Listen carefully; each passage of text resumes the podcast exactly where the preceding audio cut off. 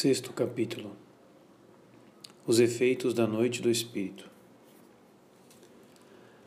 Como é a verdade em Jesus, nele fostes ensinados a remover o vosso modo de vida anterior, o homem velho, que se corrompe ao sabor das concupiscências enganosas, e a renovar-vos pela transformação espiritual da vossa mente, e revestir-vos do homem novo, criado segundo Deus na justiça e santidade da verdade. Efésios 4, de 21 a 24.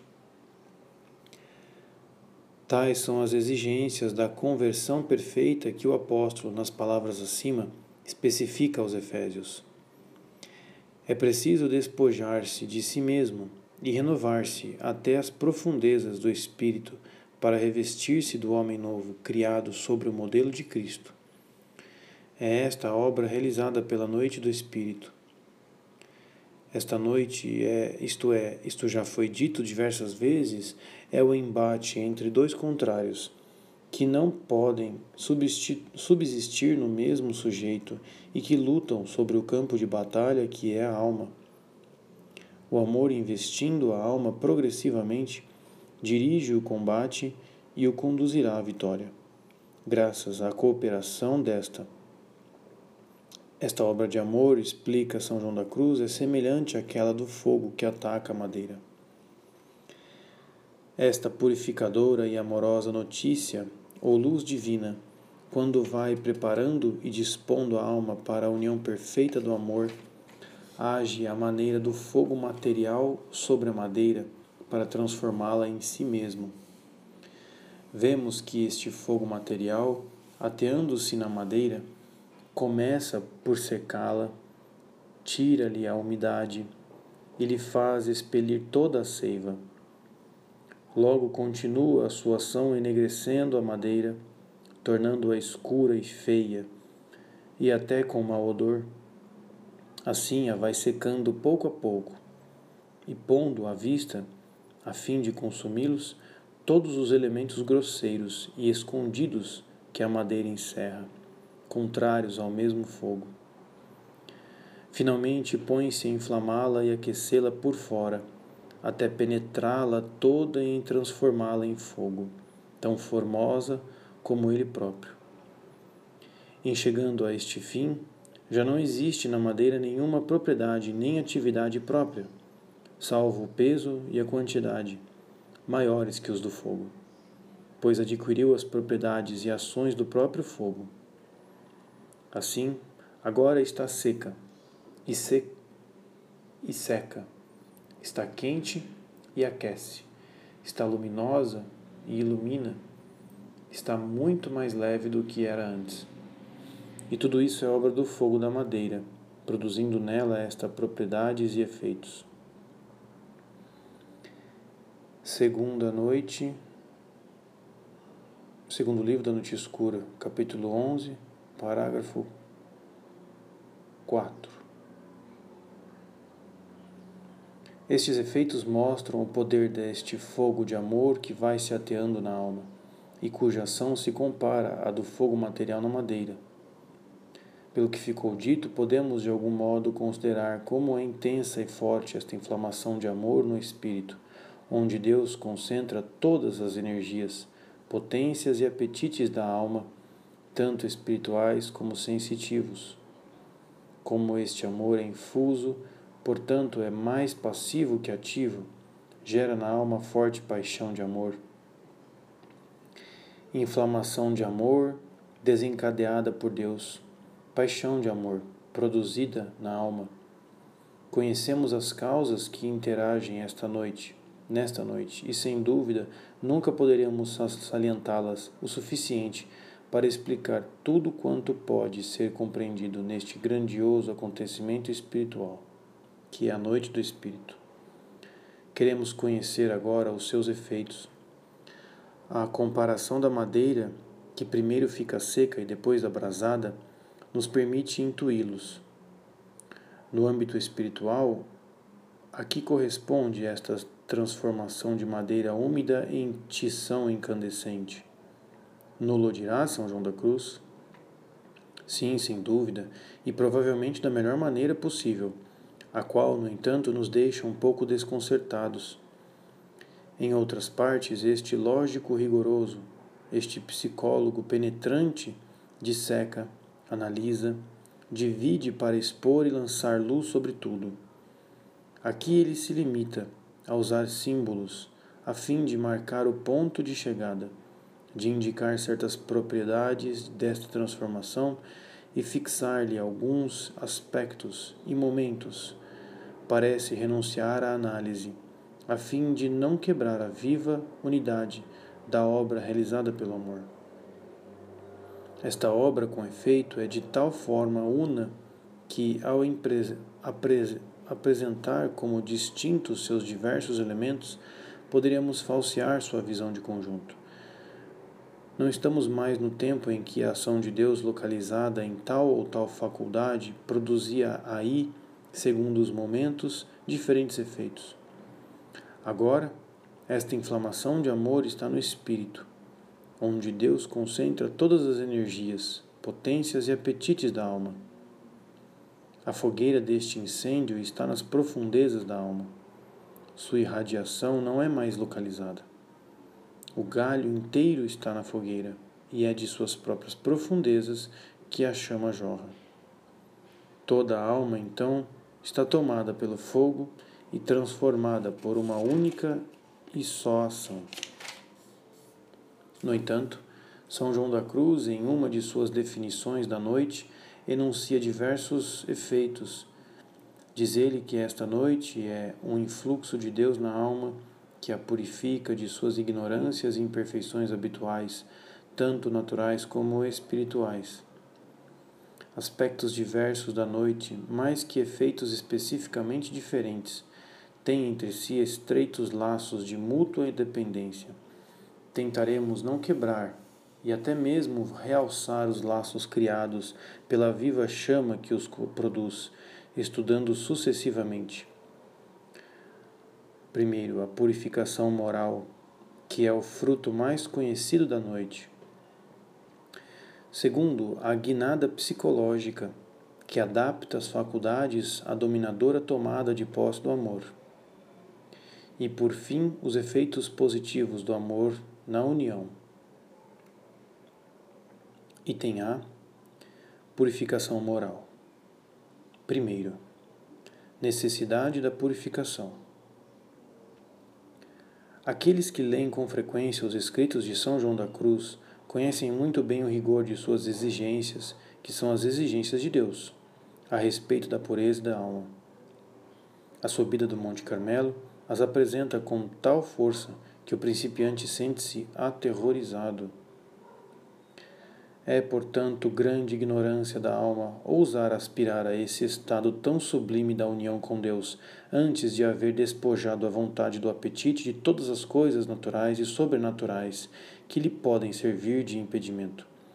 Pois é incomensurável a distância existente entre elas e o dom recebido no estado da pura transformação em que Deus, nosso Senhor Jesus Cristo, ensinando-nos este caminho, diz por São Lucas quem não renuncia a tudo o que possui pela vontade não pode ser meu discípulo. Muitas passagens da Sagrada Escritura vêm provar e pontuar esta afirmação. Deus não dá o maná, alimento celestial, aos hebreus, senão quando esgotaram a farinha que tinham trazido do Egito. Detém-se quando pedem outro manjar, diferente deste alimento sublime e tão simples e os castiga. Exige que Moisés suba sozinho à montanha onde deve falar com ele. O santo constata: o único desejo que o Senhor admite consigo numa alma é o de guardar a lei divina e levar a cruz de Cristo. E assim, no Antigo Testamento, não consentia Deus que se conservasse na arca, anda onde estava o maná objeto algum além do livro da lei e da vara de Moisés, imagem da cruz.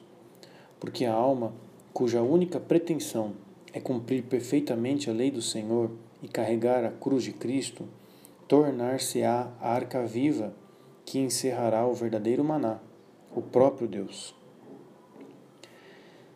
Segundo, só a noite do Espírito realiza a purificação. Mas esta evocação de uma doutrina elementar não é inútil para as almas das sextas moradas que já sofreram vitoriosamente a purificação dos sentidos? O Santo Doutor responde: A purificação do sentido é apenas a porta e o princípio de contemplação que conduz à purificação do espírito. Serve mais para acomodar o sentido do, ao espírito do que propriamente para unir o espírito a Deus. As manchas do homem velho permanecem ainda no espírito, embora a alma não a perceba, nem as veja. Eis porque, se elas não desaparecem com o sabão e a forte lixívia da purificação, esta noite não poderá o espírito chegar à purificação da união divina.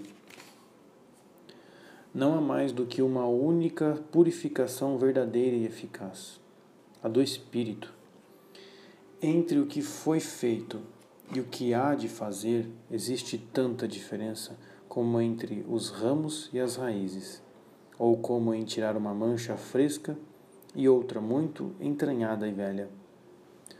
Por isto, a noite do sentido, que descrevemos mais propriamente, se pode e deve chamar certa reforma e enfrentamento do apetite do que purificação.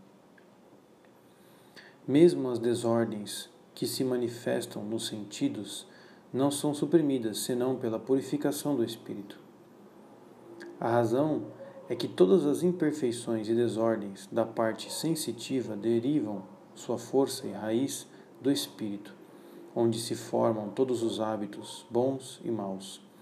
E assim, enquanto este não é purificado, as revoltas e desmandos do sentido não podem ser suficientemente. Nesta noite, a do espírito, purificam-se conjuntamente as duas partes já estamos esclarecidos. O trabalho de purificação mal se iniciou. A noite do sentido assegurou a calma e a força para suportar a noite do espírito. Ela não é mais que um prelúdio da noite do espírito, a única que é uma verdadeira purificação.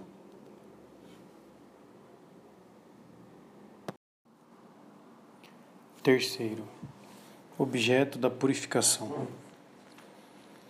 O que concerne a esta purificação? Em primeiro lugar, convém distingui-la da purificação realizada pelas, pelo sacramento da penitência. O sacramento, por infusão da graça, tem como efeito principal apagar a mancha do pecado, isto é, restituir a alma, mediante o perdão de sua falta, a amizade com Deus que ela tinha perdido. A purificação do espírito só pode agir sobre a alma já justificada. Dirige-se às próprias fontes do pecado, a todas as tendências pecaminosas, estejam elas em nós como uma forma hereditárias do pecado original ou como a consequência de pecados que cometemos. São João da Cruz determina assim o objeto da purificação do espírito. Duas espécies de imperfeições têm os aproveitados, umas habituais, outras atuais.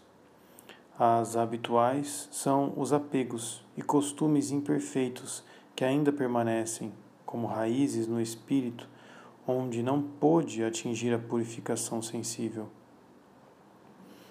Tem ainda estes espirituais a ebetudo mentes e a dureza natural que todo homem contrai pelo pecado.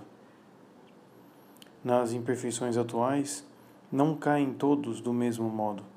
Alguns, em razão de trazerem os bens espirituais tão manejáveis ao sentido, caem em maiores inconvenientes e perigos do que declaramos os, dos principiantes. Haveria tanto a dizer sobre as imperfeições destes aproveitados e mostrar como são mais incuráveis por as terem eles como mais espirituais do que as primeiras, que deixo de falar.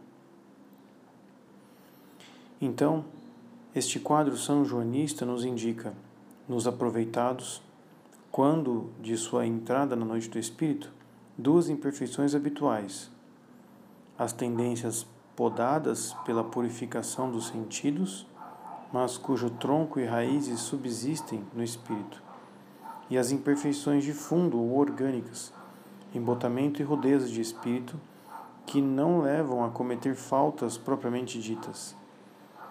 Ambas são atacadas pela purificação do espírito, mas as segundas serão atingidas diretamente só pela guinada psicológica.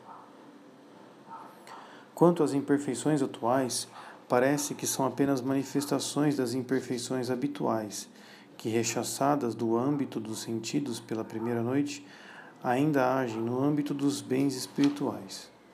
Em suma, no limiar da noite do espírito, a alma traz em si, mortificadas em certas manifestações exteriores, porém desenvolvimento no âmbito espiritual e sempre fortes nas profundezas, as imperfeições espirituais, das quais o Santo nos deu um quadro tão vivo no início da noite do sentido e que são uma transposição dos sete pecados capitais.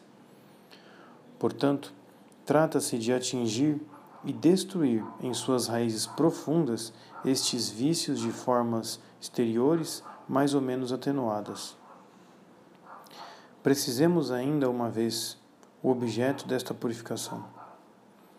Entre as tendências ou imperfeições, São João da Cruz distingue duas espécies: as tendências naturais e as tendências voluntárias.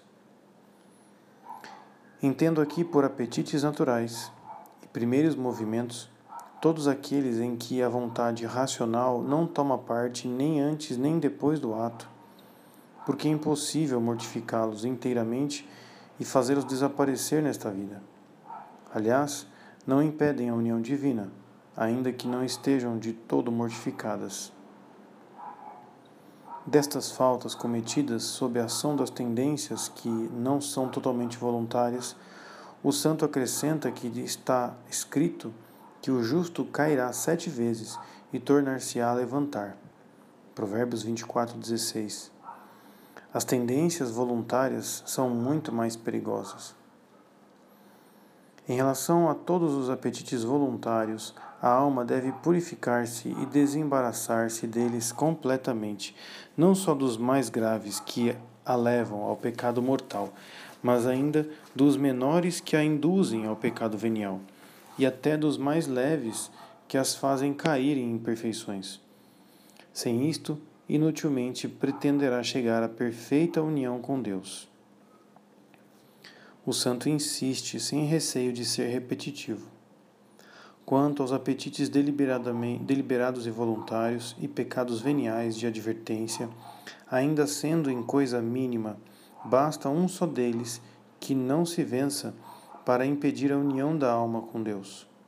Refiro-me a um tal hábito não mortificado e não alguns atos passageiros de apetites diferentes que não causam tanto prejuízo. E especifica: estas imperfeições habituais são costume de falar muito, apegozinho a alguma coisa que jamais se acaba de querer vencer, seja a pessoa vestido, livro ou cela, tal espécie de alimento, algumas coisinhas de gostos, conversações, querendo saber ou ouvir notícias e outros pontos semelhantes. Um só destes pequenos apegos voluntários impede a obra divina e causa os danos anunciados no início da subida do Monte Carmelo. Eis o duplo prejuízo causado à alma por seus apetites. Primeiro, privam-na do Espírito de Deus. Segundo, fatigam, atormentam, obscurecem, mancham e enfraquecem a alma em que vivem. Estes dois males são causados por qualquer ato desordenado do apetite.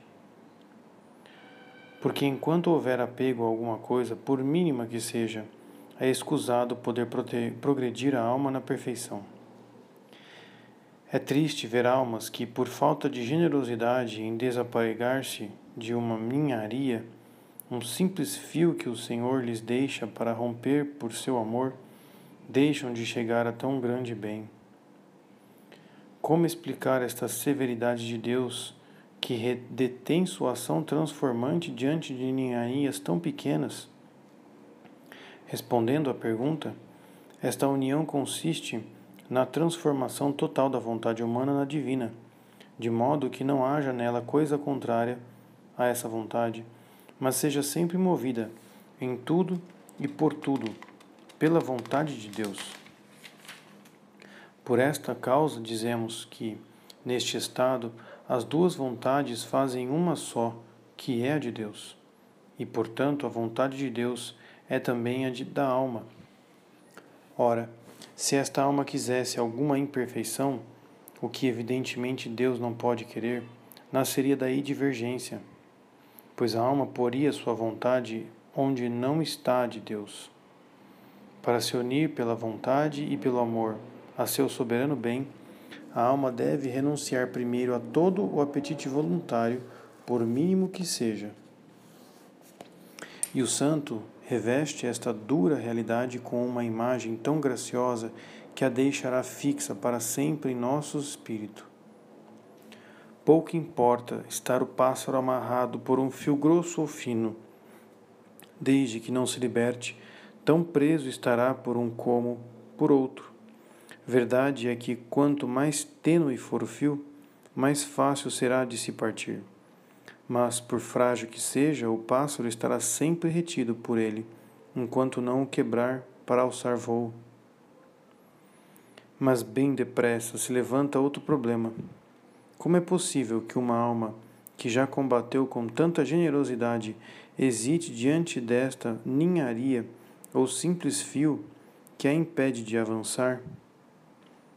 disposição providencial? É possível. Depois de Deus lhe ter dado a graça de quebrar outros laços muito mais fortes, como os das afeições ao pecado e às vaidades do mundo, constata São João da Cruz, deixa-as vencer por si mesmas este obstáculo, e elas parecem impotentes. Mistério da graça, cuja medida e momento Deus fixou.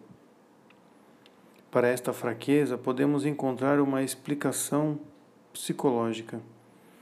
O obstáculo parece pouca coisa na sua superfície, mas provavelmente ele tem infraestruturas poderosas.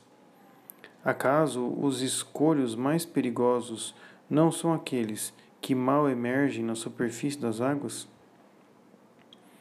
A vontade que ostenta uma façanha tão firme e compacta de resistência ao pecado em geral mostra sobre este ponto uma pequena fissura que a custo aparece, mas que se prolonga em profundidade até os seus fundamentos.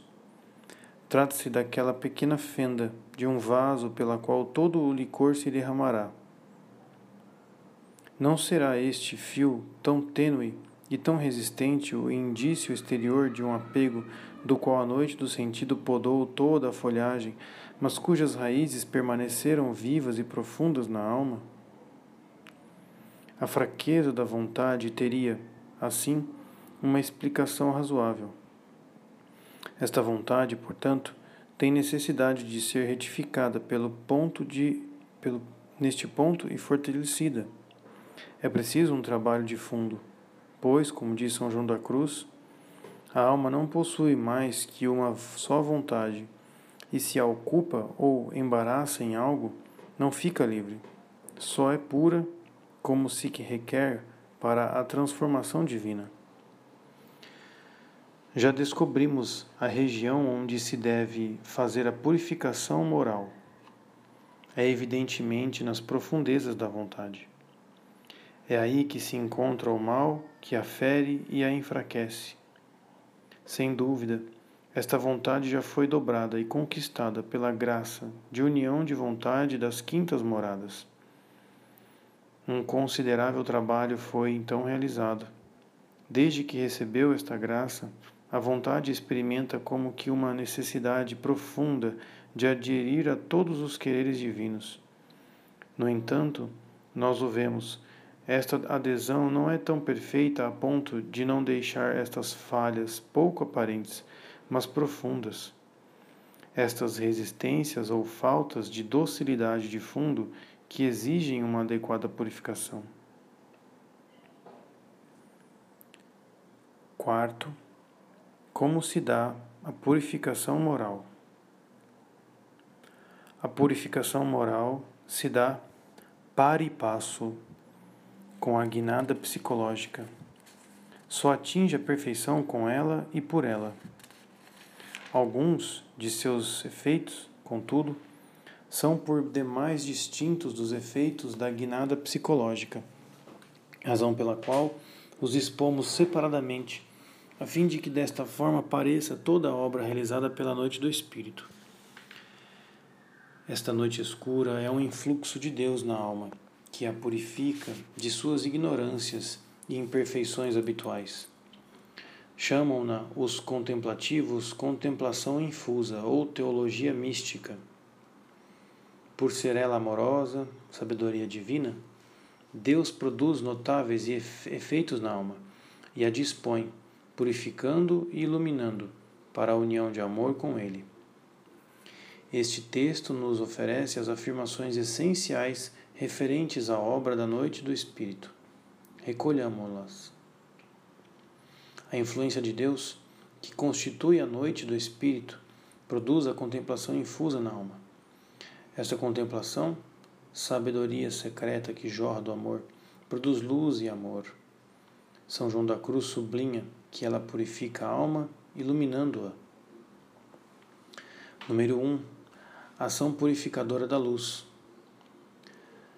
A luz concedida pela contemplação infusa jorra da naturalidade criada pelo amor. Embora não distinta e escura, esclarece a respeito de Deus e da alma. Leva a experimentar a um só tempo as riquezas da graça que são as de Deus, pureza, poder, suavidade e a pobreza do vaso que a recebe. Trazemos, porém, este tesouro em vasos de argila para que esse incomparável poder seja de Deus e não de nós. De outra forma, Santa Teresa faz uma observação semelhante. Está claro que uma coisa branca parece muito mais branca quando perto de uma negra, e vice-versa. Olhando a sua grandeza, a de Deus, percebemos a nossa baixeza.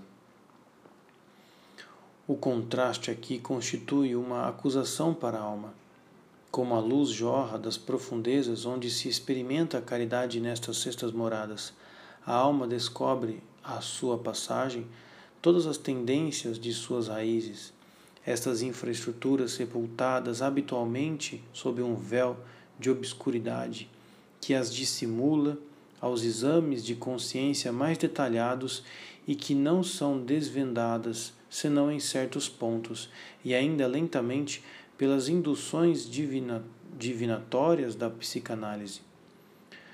Proceda ela das iluminações repentinas, repentinas e ofuscantes das graças extraordinárias ou da experiência secreta da contemplação infusa.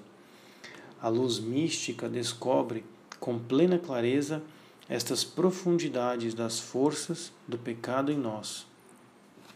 Santa Teresa escreve: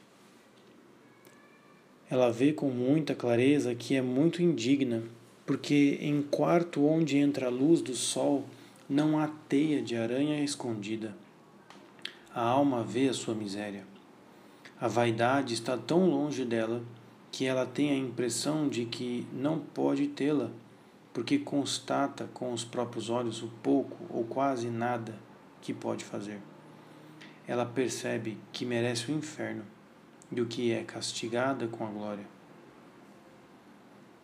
E ela vê não somente as teias de aranha que há em si mesma, suas grandes faltas, como até algum cisco, por menor que seja, já que está exposta a muita luz.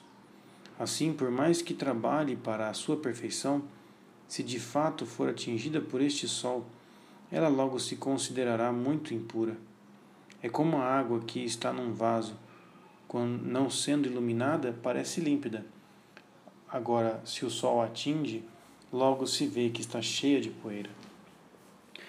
Como o arado que rasga as entranhas da terra, arranca e levanta as ervas daninhas com suas raízes e as estende despedaçadas e secas sobre a superfície do terreno, esta luz descobre as profundezas da alma e, colocando a nu suas tendências, já a destrói.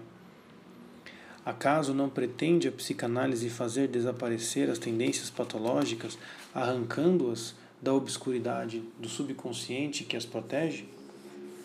Esta luz, mediante os clarões que projeta sobre a poeira de suas manifestações nos atos da vida ordinária, já é então purificadora.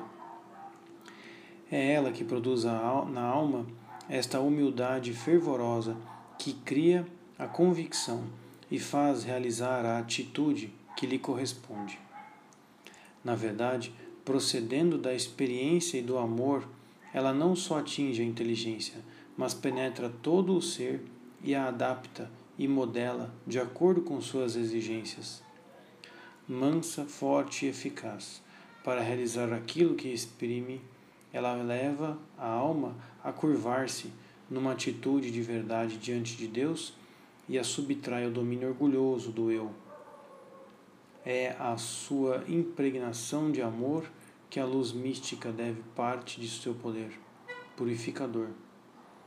E isso nos deixa entrever para o próprio amor uma eficácia ainda maior. Número 2. Ação purificadora do amor. São João da Cruz atribui ao amor a ação purificadora por excelência. A alma se purifica à luz deste fogo de sabedoria amorosa, e Deus nunca dá sabedoria mística sem amor, porquanto é o próprio amor que a infunde. Do amor, com efeito, foi escrito que ele cobre uma multidão de pecados. A pecadora que ungia seus pés na casa de Simão, o fariseu, Jesus proclama: Teus pecados estão perdoados. Aqueles que se escandalizam com esta declaração explica: Seus pecados lhe estão perdoados porque ela demonstrou muito amor. Nada pode resistir à força invasora e unificante do amor. Seu reino pacífico na alma se estabelece pela submissão de todos os seus inimigos não só apaga o pecado, mas ataca e submete todas as resistências pecaminosas que se opõem à sua expansão, os pecados capitais e as tendências patológicas. O amor só exerce esta ação purificadora que está em seu poder de uma maneira absoluta com a destruição completa das tendências, nos casos excepcionais e nos momentos que Deus escolheu.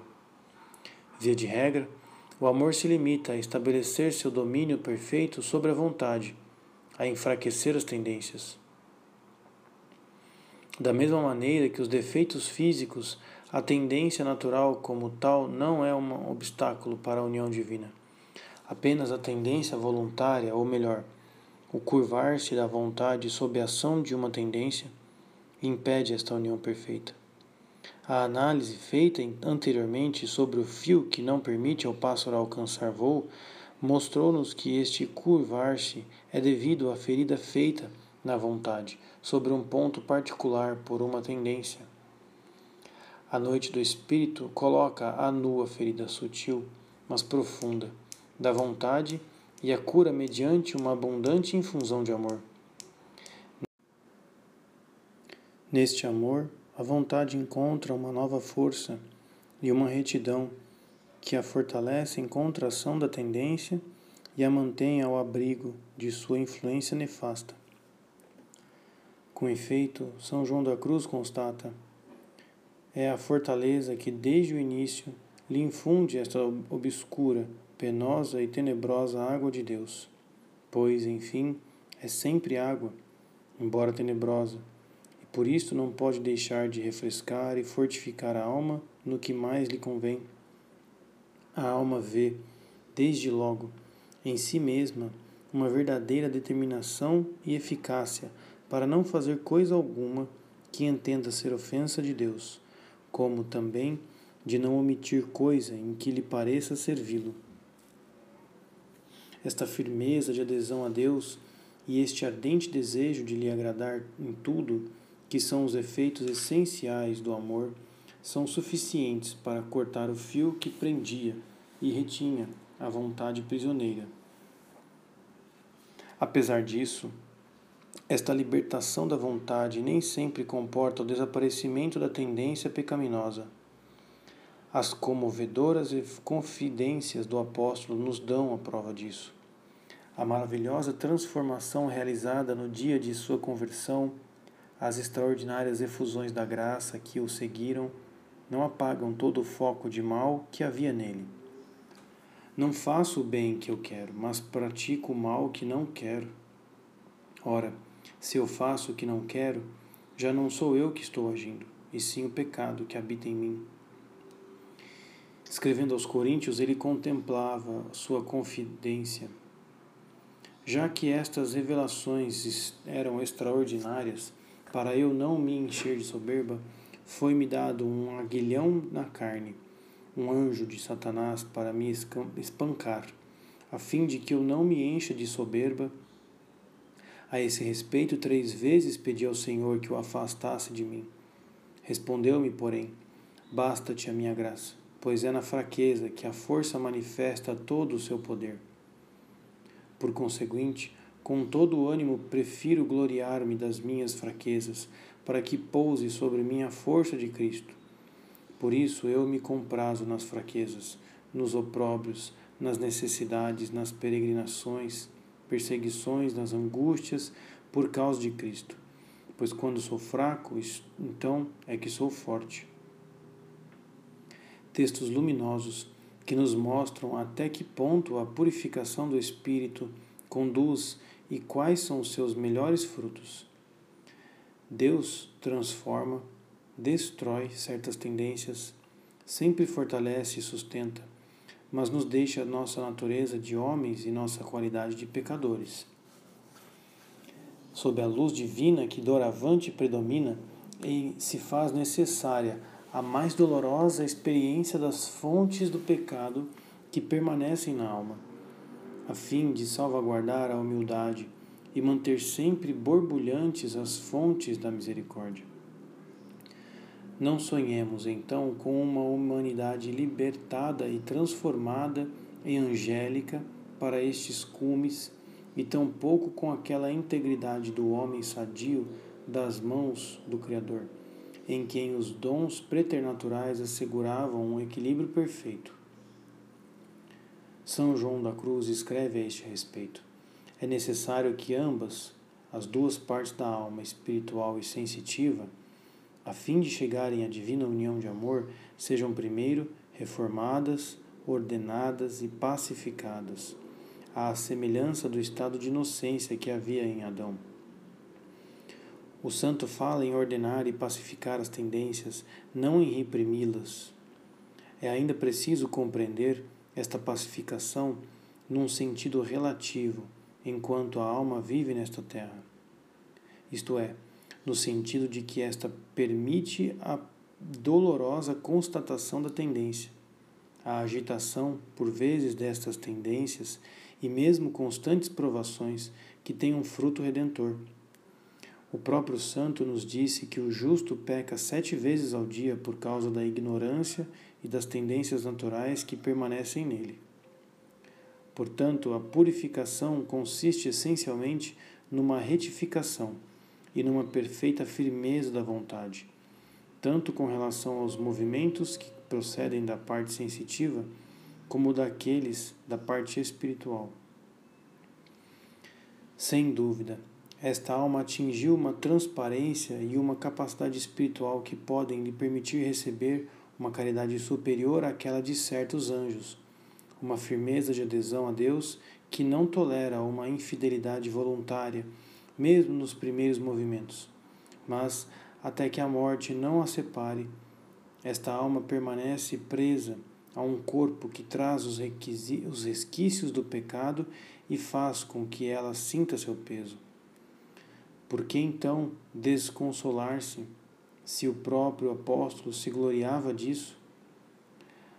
Na verdade, assim como as chagas de Cristo ressuscitado são gloriosas pelos caudais de vida que jorram delas, assim também as feridas do pecado, o poder, o podem ser pelos caudais de misericórdia que elas atraem.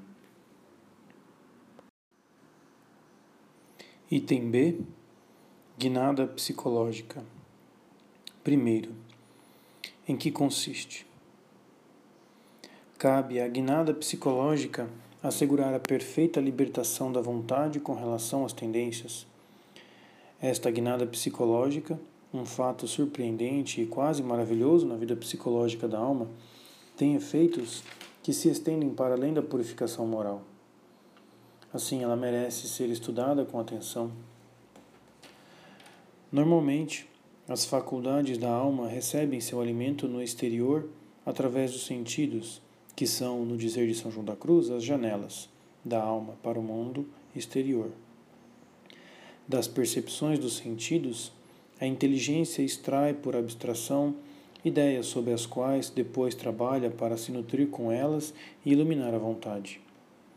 Ao estudarmos a gênese do ato de fé, vimos como a fé se nutre de verdades dogmáticas cujas fórmulas foram recolhidas pelo ouvido.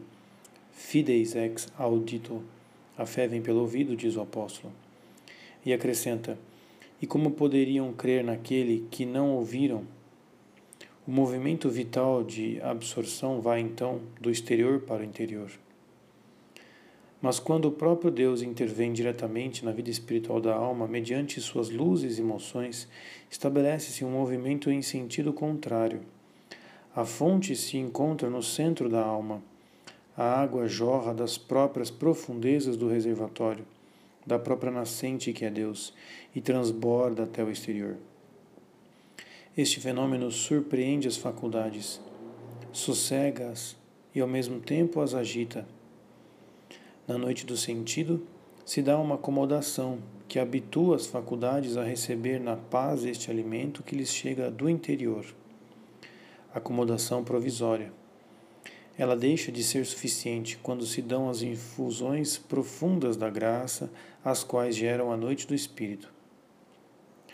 A sabedoria secreta e ardente que investe a alma fecha as faculdades a tudo aquilo que lhes vem do exterior pelos sentidos. Quando, pois, esta divina luz investe a alma com maior simplicidade e pureza, tanto mais a obscurece, esvazia e aniquila em todos os seus conhecimentos e afeições particulares, seja se refiram às coisas celestes ou às coisas terrestres. Por outra parte, as próprias faculdades não encontram mais o alimento adaptado à sua atividade naquilo que lhes dá esta sabedoria. Tal sabedoria é por demais simples, geral e espiritual, para penetrar no entendimento em volta e revestida de qualquer espécie ou imagem dependente do sentido. Como não penetrou no sentido e imaginação, não podem estes, portanto, discorrer sobre elas, e muito menos formar alguma imagem para exprimi-la.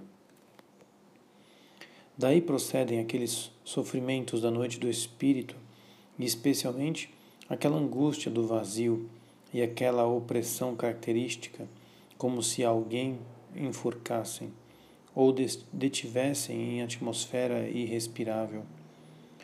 A corda que retém e oprime é a sabedoria secreta que as faculdades, para as faculdades.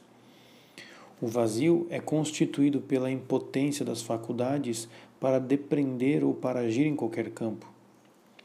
Este doloroso drama já foi descrito, portanto é inútil insistir, a não ser para sublinhar aquilo que se refere à guinada, a guinada psicológica, e que São João da Cruz resume nestes termos. A obscuridade de que fala aqui a alma refere-se aos apetites e potências, tanto sensitivas como interiores e espirituais. Nesta noite, efetivamente, todas se obscurecem, perdendo sua luz natural a fim de que, por meio da purificação desta luz, possam ser ilustradas sobrenaturalmente. Os apetites sensitivos e espirituais permanecem então adormecidos e mortificados, sem poder saborear coisa alguma, nem divina, nem humana. As afeições da alma, oprimidas e angustiadas, não conseguem mover-se para ela, nem achar arrimo em nada. A imaginação fica atada na impossibilidade de discorrer sobre qualquer coisa boa. A memória acabada, o entendimento nas trevas, nada compreende. Enfim, a vontade também seca na afeição e todas as potências vazias e inúteis. Acima de tudo isso, sente a alma sobre si uma espessa e pesada nuvem que a mantém angustiada e como afastada de Deus. Caminhando assim às escuras, é que declara ir segura. Para onde vai assim as apalpadelas na escuridão a alma? Aquela novidade a faça ir, deslumbrada e desatinada de si mesma e de seu antigo modo de proceder. Imagina ir perdendo, vê como, na verdade, lhe vai faltando tudo aquilo que conhecia e gozava. A alma está aqui submetida a tratamento para conseguir sua saúde, que é o mesmo Deus. De tal maneira, esta noite escura de contemplação absorve e embebe em si a alma, pondo-a ao mesmo tempo tão junto de Deus que isto a ampara e liberta de tudo quanto não é Deus. Estas afirmações nos anunciam o triunfo da ação de Deus na alma mediante a eliminação de tudo aquilo que lhe chegava pelos sentidos. A propósito da memória, o santo explica o que se produz na alma neste estado superior. Chegada à união, estando já sobrenatural, desfalecem de todo as operações da memória e das demais potências, quanto ao seu modo natural passando estas do limite da natureza ao termo de Deus, que é sobrenatural. A memória, assim transformada em Deus, não pode, pois, receber impressão de formas ou notícias de realidades criadas. As suas operações, como as das outras potências neste estado, são todas divinas. Por essa transformação das potências em si, Deus as possui como Senhor soberano. É Ele mesmo que as move e governa divinamente segundo o seu divino espírito e a sua vontade. Desde então, as operações da alma não são distintas, porque são de Deus, e são operações divinas, conforme diz São Paulo. Quem se une com Deus torna-se um mesmo espírito com Ele. 1 Coríntios 6,17 Donde as operações das almas unidas a Deus são do Espírito Divino e por isso mesmo divinas uma vez que a alma está recebendo luz e moção apenas de Deus, das duas correntes contrárias, uma vindo do exterior, outra do interior, que existiam no início da vida mística, somente esta última subsiste. Comparado com a vida psicológica normal do homem, este estado revela uma verdadeira guinada da alma. Esta não está mais orientada para os sentidos, as suas janelas para o mundo exterior a fim de encontrar ali, aí alimentos. Ela está atenta unicamente a Deus, fonte que jorra espontaneamente nas profundezas e como que além dela. Independente dos sentidos, a alma se encontra assim libertada de tudo aquilo que neles corrompia suas operações espirituais. Tendências e psicoses não podem atingir diretamente a alma, nem as faculdades espirituais. Elas não podem criar problemas orgânicos senão no sentido onde estão sediadas. Enquanto a alma utiliza os sentidos como órgãos receptores e instrumentos de ação, sua atividade espiritual se encontra onerada por tudo aquilo que os atravanca. A libertação dos sentidos, a qual a guinada psicológica assegura, é uma libertação de todos os problemas que os afetam e de todas as desordens funcionais da atividade espiritual que é a sua consequência. Felizmente, ela completa a purificação moral e, ao submeter a alma a Deus só, lhe concede a perfeita saúde, que é o mesmo Deus. A guinada assegura a atividade espiritual da alma outro benefício ainda mais importante a libertação com relação a todas as operações naturais das faculdades. As faculdades naturais podem oferecer às virtudes teologais apenas modos imperfeitos de agir, modos baixos e naturais, diz São João da Cruz. E acrescenta que tais atos das faculdades naturais são eles agente da casa, e estando acordados sempre se opõem a que, se, que ela se liberte deles, impedindo assim os bens da alma. Destes domésticos, nosso Salvador diz no Evangelho que são os inimigos do homem, em Mateus 11, 36. Orientando a alma exclusivamente para Deus, a guinada psicológica subtrai a atividade espiritual da influência dos seus inimigos, que são as faculdades naturais. As virtudes teologais não têm como recorrer a elas, mas recebem do próprio Deus tudo aquilo que lhe é necessário para a sua atividade. A luz e a moção que Deus lhes assegura leva-as a encontrar seu modo de exercício perfeito, exclusivamente teologal. Sob esta ação de Deus, doravante única, se realiza perfeitamente o renascimento espiritual. Comentando o texto de São João, qui non ex sanguinibus neque ex voluntate carnis, neque ex voluntate viri, sed ex Deo nati sunt. São João da Cruz explica. Nisto, ex voluntate viri, se entende toda maneira e modo humano de julgar e conceber segundo a razão. A nenhum desses foi dado o poder de se tornarem filhos de Deus, senão aqueles que nasceram de Deus, ou, em outras palavras, aos que voluntariamente mortos ao velho homem são elevados até a vida sobrenatural, recebendo de Deus a regeneração e a filiação divina, que é, acima de tudo, o que se pode pensar porque, como diz o mesmo apóstolo, noutra passagem, Nisi quis renatus fuerit ex aqua et Spiritus Sancto non potest introire in renum Dei. Quem não renascer da água e do Espírito Santo não pode entrar no reino de Deus. João 3, 5. Isto é, quem não renascer do Espírito Santo jamais verá o reino de Deus, que é o estado de perfeição completa purificação moral, libertação de todos os inimigos, renascimento espiritual, orientação exclusiva para Deus.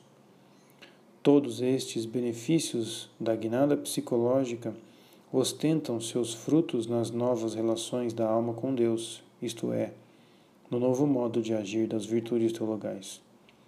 Com São João da Cruz, admiremo-los mais de perto. Segundo, efeitos na atividade das virtudes teologais. Em sua linguagem simbólica, São João da Cruz compara as três virtudes teologais a uma libré composta de três vestes de cores diferentes, com a qual a alma se reveste a fim de ganhar as graças de Cristo, seu esposo. A alma, pois, tocada aqui pelo amor do esposo Cristo, pretendendo cair-lhe em graça e conquistar-lhe a vontade, sai agora com aquele disfarce que mais ao vivo exprime as afeições de seu espírito e com o qual vai mais acoberto dos adversários inimigos, a saber, o mundo, o demônio e a carne. Assim, a libreque veste compõe-se de três cores principais branca, verde e vermelha. Nestas cores são significadas as três virtudes teologais: fé, esperança e caridade. Segundo o livro da Noite Escura do Espírito, capítulo 21, parágrafo 3. Mais adiante, o santo enriquece esta visão de conjunto. Tal é o disfarce usado pela alma na noite da fé subindo pela escada secreta, e tais são as três cores de sua libé, são elas convenientíssimas disposição para se unir com Deus, segundo suas três potências: entendimento, memória e vontade. São João da Cruz nos revela todo um panorama espiritual neste simbolismo das três cores, num paralelismo cativante ele indica as relações das três, das três virtudes teologais com as faculdades da alma e os inimigos a vencer. Fixa, assim, em grandes linhas, o desenvolvimento da ascese mística exigida pelas virtudes teologais para a ascensão aos, aos cumes da união. É uma síntese dos pontos essenciais de sua doutrina num apanhado preciso e luminoso. A fé, enxertada no entendimento, protege do demônio. A esperança, enxertada na memória, protege do mundo.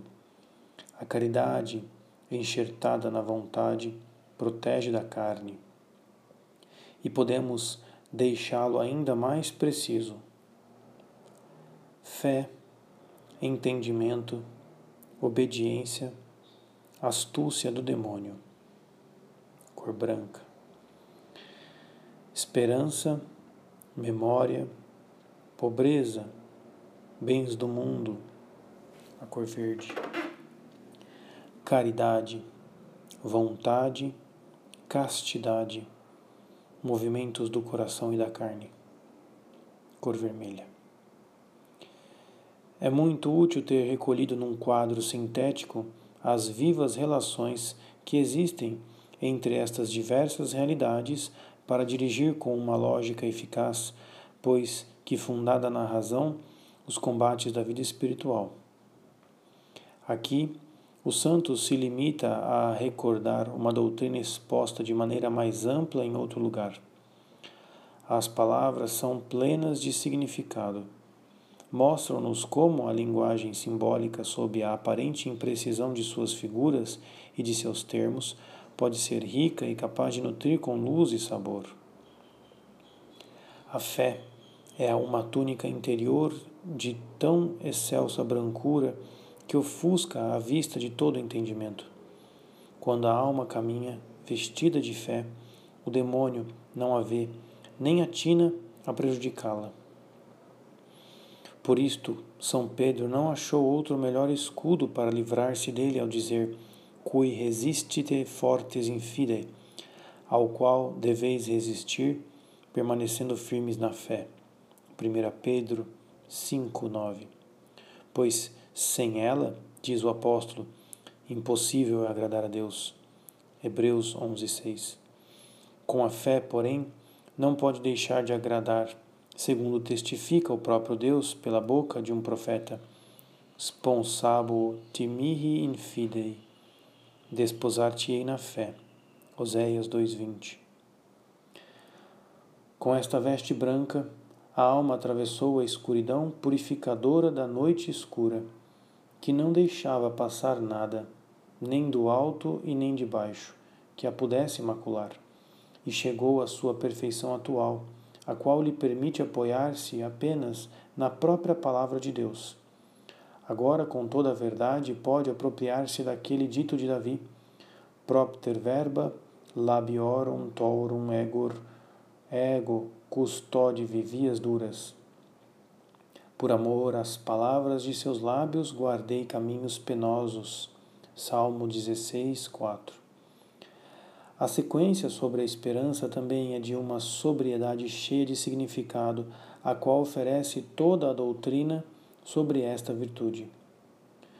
Sobrepõe a alma uma segunda veste, que é uma armilha verde. Por esta cor é significada a virtude da esperança. Esta esperança, viva em Deus, confere à alma tanta vivacidade e ânimo e tanta elevação às coisas da vida eterna, que toda coisa da terra, em comparação a tudo quanto espera alcançar no céu, lhe parece murcha, seca e morta, como na verdade é, e de nenhum valor. A alma vai, portanto, com esta verde libré e disfarce, muito segura contra seu segundo inimigo, que é o mundo a esperança, chama São Paulo, elmo de salvação, 1 Tessalonicenses 5,8. Este capacete é a armadura que protege toda a cabeça, cobrindo-a de modo a ficar descoberta apenas uma viseira, por onde se pode olhar. O retrato do combate espiritual é pitoresco e sugestivo. Trata-se de um cavaleiro da Idade Média, revestido com toda a armadura defensiva paulina, o escudo da fé e o capacete da esperança, que cobre todos os sentidos da cabeça. Só deixa a alma uma viseira, a fim de poder levantar os olhos para cima e nada mais. Tal é, ordinariamente, o ofício da esperança dentro da alma levantar os seus olhos para olhar somente a Deus, como diz Davi, Oculi mei semper ad dominum. Salmo 24, 15. Não esqueçamos que a fé esvazia e obscurece o entendimento de todos os seus conhecimentos naturais. A esperança esvazia e afasta a memória de toda posse de criatura mas a veste mais preciosa é incontestavelmente a terceira. Uma primorosa toga vermelha, significando a terceira virtude, a caridade. Esta não somente realça as outras duas cores, mas eleva a alma a tão grande altura que a põe junto de Deus. O santo eleva o tom para fazer o elogio desta virtude da caridade que assegura a todas as outras a força, a beleza e a vida. Sem a caridade, nenhuma virtude é agradável a Deus. É esta a púrpura de que fala o livro dos Cantares, sobre a qual Deus se recosta. Cânticos 3:10. Com esta libré vermelha vai a alma vestida, quando na noite escura sai de si mesma e de todas as coisas criadas de amor em vivas ânsias inflamada, subindo até a perfeita união do amor de Deus. Esta virtude purifica a vontade e protege a alma contra um terceiro inimigo, a carne.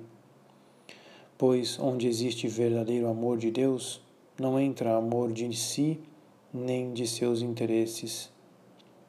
As virtudes teologais, libertas de todos os inimigos, a um só tempo, sem ligação tanto com o fundo pecaminoso que corrompia sua atividade, como com as operações das faculdades que as mantinham, por meio de sua tutela, num modo inferior e imperfeito de agir, abertas à única influência de Deus, encontram com seu modo perfeito de agir sua plena eficiência em Deus, seu objeto e seu motivo. A purificação moral e a guinada psicológica, venturosos frutos da noite do espírito, conduziram-nas à perfeição. Com os instrumentos aperfeiçoados, com a atividade perfeita, a meta deve ser atingida. Assim, São João da Cruz pode concluir: Foi grande ventura para a alma o conseguir vesti-lo este disfarce perseverar com ele até alcançar tão desejada pretensão e fim, qual era a união de amor. Por isto, apressa-se em dizer o verso: Ó oh, ditosa ventura! É justamente para esta união de amor perfeita com Deus que a noite prepara a alma de uma maneira imediata.